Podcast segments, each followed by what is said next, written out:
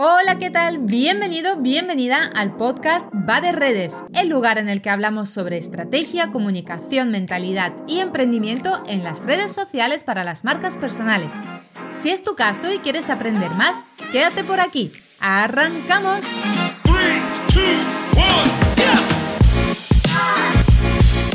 Hola, ¿qué tal? ¿Cómo estás? Este 22 de agosto, este maravilloso mes de verano que yo tanto adoro. Menos mal que vivo en Canarias porque no soporto el frío. No me gusta el frío.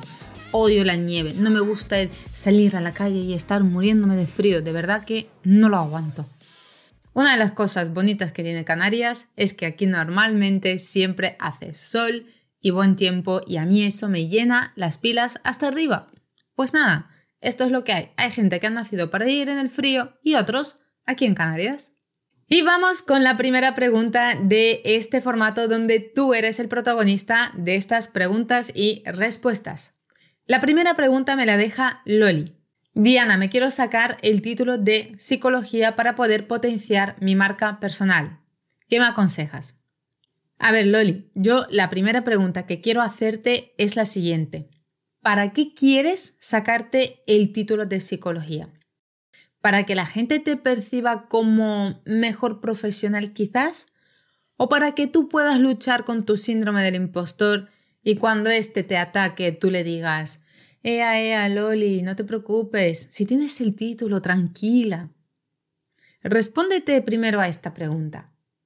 Si quieres trabajar tu marca personal, ayudar a las personas desde el corazón, posicionarte y diferenciarte, pues está estupendo. Hazlo. Lo que sí ten en cuenta que tener título no te va a dar más autoridad y más posicionamiento por el simple hecho de tener el título. Si tienes el título y ayudas a las personas, sí. En este caso, el título va a tener peso. Pero si solamente tienes un cuadro en la pared donde pone que te has certificado, te has graduado en algo, pero no ayudas a nadie, no te va a servir de nada. Ahora, también te digo otra cosa. Si tienes los conocimientos y no tienes el título, pero sí ayudas a las personas, ¿cuál crees que sería el resultado? Efectivamente, posicionarte bien con autoridad, porque lo que importa al final del día es ayudar a las personas, no los títulos que tienes colgados en la pared. Por eso, la primera pregunta para tener el título tiene que ser, ¿para qué lo quiero? Si la respuesta es lógica y de peso, sácatelo. Si es para callar tus miedos, míratelo. Ojo, no te digo que no te saques el título sino que si lo sacas, si decides meterte en psicología, que sea por las razones correctas. Ya me contarás al final si has hecho el título de psicología o no y en qué ha quedado todo esto porque me encantaría saber qué decisión has tomado. La segunda pregunta de hoy viene de la mano de Patricia que me mandó un mensaje por Instagram y me dijo lo siguiente. Soy experta en planificación y productividad. ¿Qué consejo me darías para diferenciarme de mi competencia?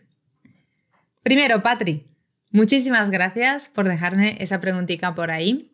Y el consejo más importante que te voy a dar es el siguiente. Atención, escucha. Conecta con tu esencia y sé tú misma. estoy de broma, estoy de broma. A ver, eh, aconsejarte algo así sería como que tú me digas, tengo calor, ¿qué hago? Y yo decirte, pues pon el aire acondicionado. No, a ver, sí que es cierto y claro que es fundamental que seas tú misma, porque sí que es cierto también que siendo uno mismo es la forma más sencilla de empezar a trabajar nuestra diferenciación. Sin embargo, hay mucho más por detrás. La diferenciación se trabaja desde diferentes puntos, Patrick desde la perspectiva del producto, del servicio, desde la parte humana y luego desde la parte de la imagen que das. O sea, tu marca personal en este caso, la percepción de los demás sobre tu negocio, sobre ti, si eres marca personal. Así que siéntate y piensa. ¿Hay alguna forma en la que puedo crear un producto o un servicio diferente? ¿Hay alguna forma de entregar mis servicios de una forma diferente, distinta? ¿Puedo hacer algo que el resto de mi competencia no hace?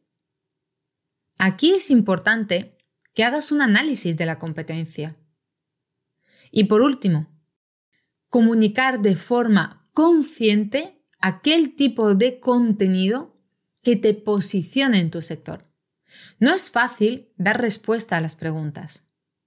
Yo a diario me siento y pienso, ¿cómo puedo entregar mi máster de aprender a gestionar redes de una forma más sencilla, diferente y mejor la próxima vez que lo lance? Lo que he hecho la última vez fue coger a mi hermano y a mi pareja, sentarlos y hacer una lluvia de ideas con ellos. Uno le encantan los videojuegos y el otro es músico, pues yo les iba haciendo preguntas y según lo que ellos me respondían, intentaba adaptar algunas de sus respuestas a mis programas, a mis formaciones.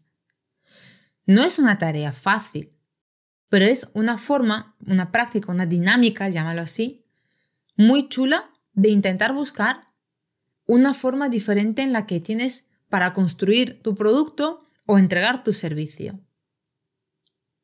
Y luego aparte tienes que meterle pues toda esta parte ¿no? de la parte humana, del equipo humano, donde tienes que crear tus procedimientos, si tienes un equipo o no, de cómo haces las cosas y trabajar tu imagen de marca personal. El posicionamiento, la autoridad, la autoridad percibida, la autoridad creada, todo lo demás. Así que si quieres diferenciarte, trabaja desde los cuatro pilares desde el producto, desde el servicio, desde la parte del equipo y desde la parte de la imagen de marca. Además, si es cierto, sé tú misma y hazlo desde tu esencia, porque esa es la parte importante para conectar con las personas que están al otro lado. Ya me dirás si se te ha ocurrido alguna forma diferente de entregar tus servicios de planificación y productividad o si has creado algún producto que hasta ahora no está en el mercado o has mejorado alguno que ya tenías por ahí. Ya me cuentas por Instagram. Un besito. Y por último, terminamos esta sección de preguntas y respuestas con una pregunta que me envió Enrique por Telegram. Hola Diana, ¿me puedes dar tips para crecer más rápido en redes sociales con mi marca personal? Hola Enrique, muchas gracias por tu mensajito por Telegram. También si quieres puedes entrar en el grupo privado y exclusivo que tengo en Telegram para que puedas hacerme muchas más preguntas a diario. Y aquí va tu respuesta. He echado un vistazo a tu cuenta de Instagram y lo primero que he de recomendarte es que la optimices y empieces por la bio. En la parte donde está el texto, no pongas el teléfono de contacto y la dirección de tu negocio Utiliza esta parte para llamar la atención a las personas que caen por primera vez en tu perfil. Por ejemplo, pon algo interesante, algo que les atrape, que les quede claro qué problema les vas a solucionar y además que les genere curiosidad para quedarse y ver más sobre ti. En segundo lugar, necesitas una constancia en tus publicaciones. No vale publicar un día, cinco días no, desaparecer durante una semana, volver. Lo que hay que hacer en todas las redes es tener constancia, porque si no, no se crece. Si puedes permitirte publicar una vez por semana porque no te da la vida para publicar más, pues no pasa nada, publica una. Si puedes permitirte dos, publica dos, pero intenta no desaparecer largos periodos de tiempo. Y por último, Fíjate en el tipo de contenidos que tienes. Casi todo está dirigido a promocionar tus servicios. Aquí hago un llamamiento para todo el mundo. En las redes sociales no se entra a ver promociones ni ofertas, sino para entretenerse.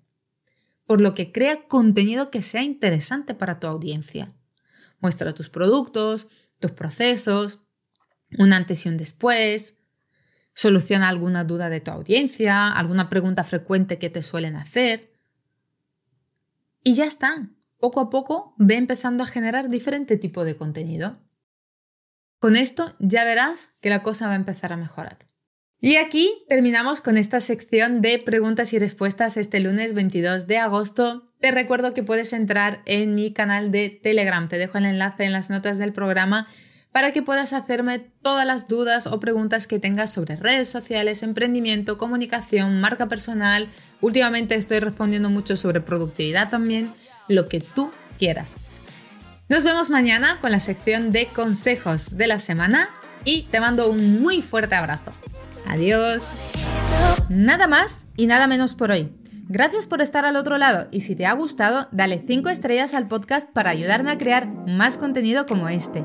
Nos vemos también en Instagram donde puedes encontrarme como arroba hola Diana Marín.